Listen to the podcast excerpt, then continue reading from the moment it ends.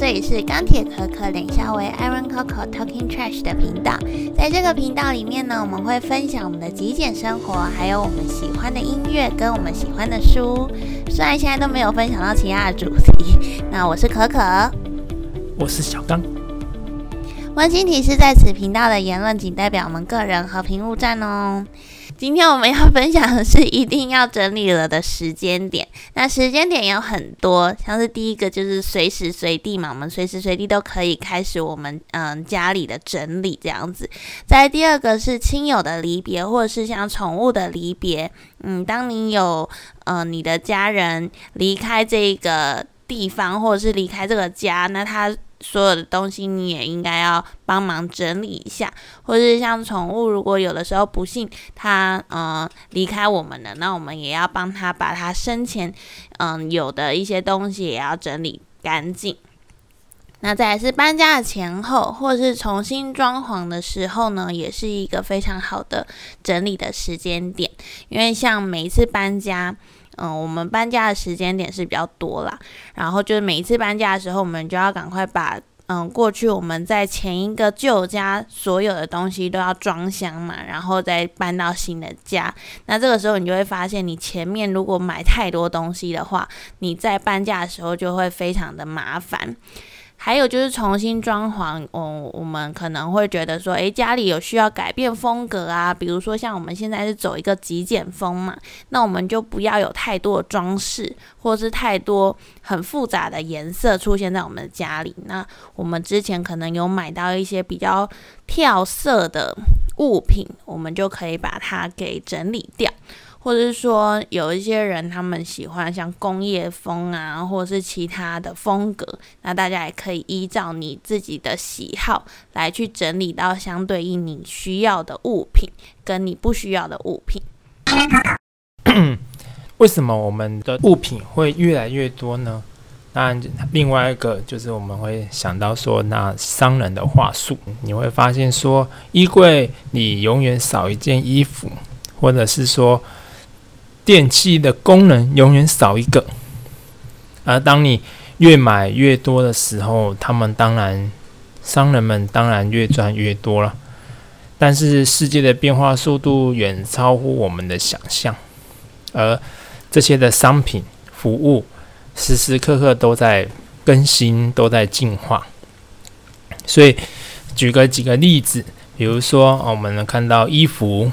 刚才所说的衣服，或者是说化妆品，因为生物科技的进步，化妆品也会一一直不断的演变。然后或者是装电器，或者是说电器的话，可能现在又有一些智能的呃功能在里面。然后每每个月你们看到每个月都有新的不同的电器产生，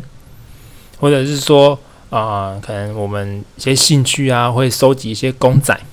呃因为漫画，诶，越来越多的漫画，而导致我们诶也想要买跟他的公仔，所以越来越多，或者说我们去转扭蛋啊，也会摆了很多很多的公仔。当然，就是我们个人的，就是说我们对外，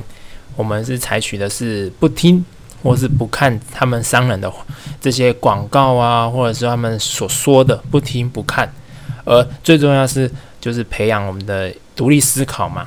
在现今这个社会，我们培养独立思考，我们看我们自己现在所真正的需求是什么。那再我们就提到一些整理的方法，像是刚刚嗯，我们有提到说，我们如果不小心东西买太多的话，要怎么样好好的来整理？其实这个之前我们在我们的频道里面也多少有探讨过，只是今天就是整理出来比较。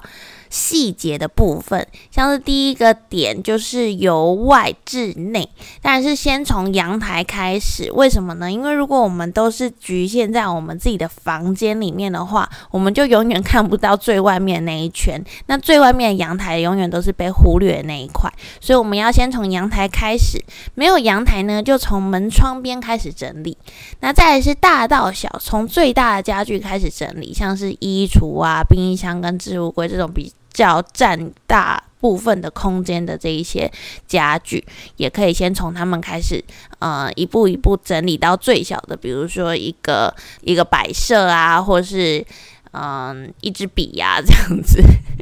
然后再是按种类整理，而不是按空间，就是我们要知道说，诶，我们这一个，比如说像衣服类，它它的整理的部分。而不是说我们只单纯整理一个卫生间或是一个厕所这样子，只整理到一个区域，而不是按种类的话，就会比较混乱。你就是在那个区域里面，你就不知道该怎么样的整理，整理好那个区域。但如果你是按照种类的话，比如说我们衣服可以单独的整理好，然后像电器类也可以单独整理好，文具跟厨具这样子分类的整理，这样子就会比较有效率。